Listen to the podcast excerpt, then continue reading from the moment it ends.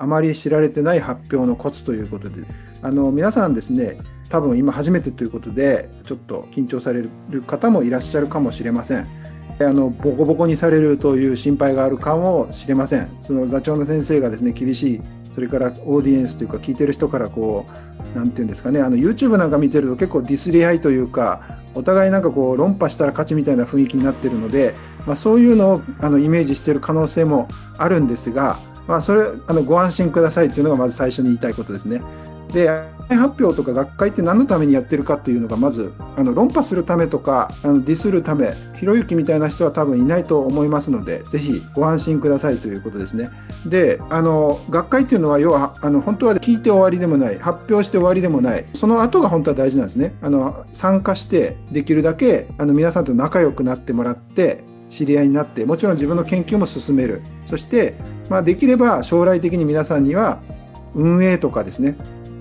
運営それから主催そういったことに参加してもらえばもらうほど人脈ができて、えー、と弱い中退って言ったりしますけれども人脈って知り合いがとりあえずいっぱいできてでそれで何かのタイミングでそれが人生のキャリア形成につながるというようなものじゃないかなと思いますのでこの機会をですねぜひ積極的に使ってもらうというのがいいかなと思います。それでその上でですねとは言ってもやっぱりこうあの厳しいコメントが来たらちょっとメンタルやられそうという方もいらっしゃるかもしれません。そこで、えーと、ちょっと知られてない発表のコツを、えーと、2つほどあのお話ししたいと思います。であの1つ目はですねこれあんまり知られてないかもしれません。あのアウトラインとか皆さん作りますよね。スライドでアウトライン作って例えば初めにあの背景それから関連研究それから目的それから提案手法それから評価まとめみたいなんですね。結果考察まとめみたいなやると思うんですがこれやっていいんですけれども1個抜けてるのがあるんです。これ私がおすすめのやつが1個ありましてこれ何かっていうと聞きたいですか？聞きたかったらちょっと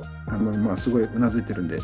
ありがとうございます。まあ、お見せします。エグゼクティブサマリーを見せようという、これがおすすめです。エグゼクティブサマリーってちょっと発音が難しいですけれども、これ何かっていうと、あの、要は1ページでですね、1ページで言いたいことを全部言ってるというものを1個用意しておくんですね。で、これを、あの、エグゼクティブサマリーって別に言わなくてもいいんですけど、これをですね、あの、イントロダクションとか背景の次ぐらいにもう見せちゃうとですね、それをやるとあの座長とかあの忙しい先生とかは結構全部聞いてないんですよ実を言うと。全部聞いてなくて興味あるとこだけ聞いて間違った質問する人結構多いんですね。分かってない質問する人多い。僕も多分そうなんですけれども。でエグゼクティブサマリーで要はこの1枚で言いたいことを全部言ってる。背景こういう問題に対して私たちはこういう提案をしますと。いうことをやるとあのそれを見てそれだけでもはあの質問事項を考え先生たち考えられますそれで質問がもう思い浮かんでですねでそれであの間違いがない質問ができるっていうことがあります。私の場合は最後、スライドで言うと3枚目ぐらいにこれを見せて、で最後のサマリーのとこでもまたこれを見せるっていうことをよくやりますね。で、あのもう一個、さらに高度な、えー、やり方をすると、そのエグゼクティブサマリーの中で1箇所だけ穴を作っておくんですね。穴を作っておくと、さらにちょっとなんそのその穴っていうかですねあの例えば YouTube のサムネイルなんかでも最近よくあると思うんですが、えーと、例えば何でしょうね大学で単位を絶対落とさないコツは〇〇だったって書いてあるじゃないですかそんな〇〇だったみたいなタイトル結構多いんですがそこの〇〇って言われるとなんか気になって見たくなるんですよね。なので、まあ、そういうコツもちょっと、ちょっと上級テクニックでありますが、まずはエグゼクティブサマリーを見せようというのが一つの私からのおすすめです。はい、あの上手な人はですねもう最初にあの背景の後にも結論というかここの論文では何を言いたいんですこの発表では何を言いたいんですまで言っちゃってますよねというのがおすすめですあんまりこの話ってないのかなと思います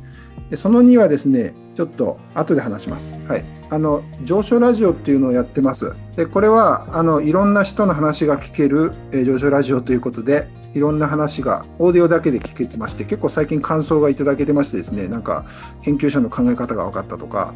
あのなんか先生方が身近に感じてられたとかあの大御所の人が何を感じてるか分かった考えてるか分かったとかっていうことがありますのでここで今スマホをかざしてもらえばえーと、公式 LINE から聞けますので、よかったら見てみてください。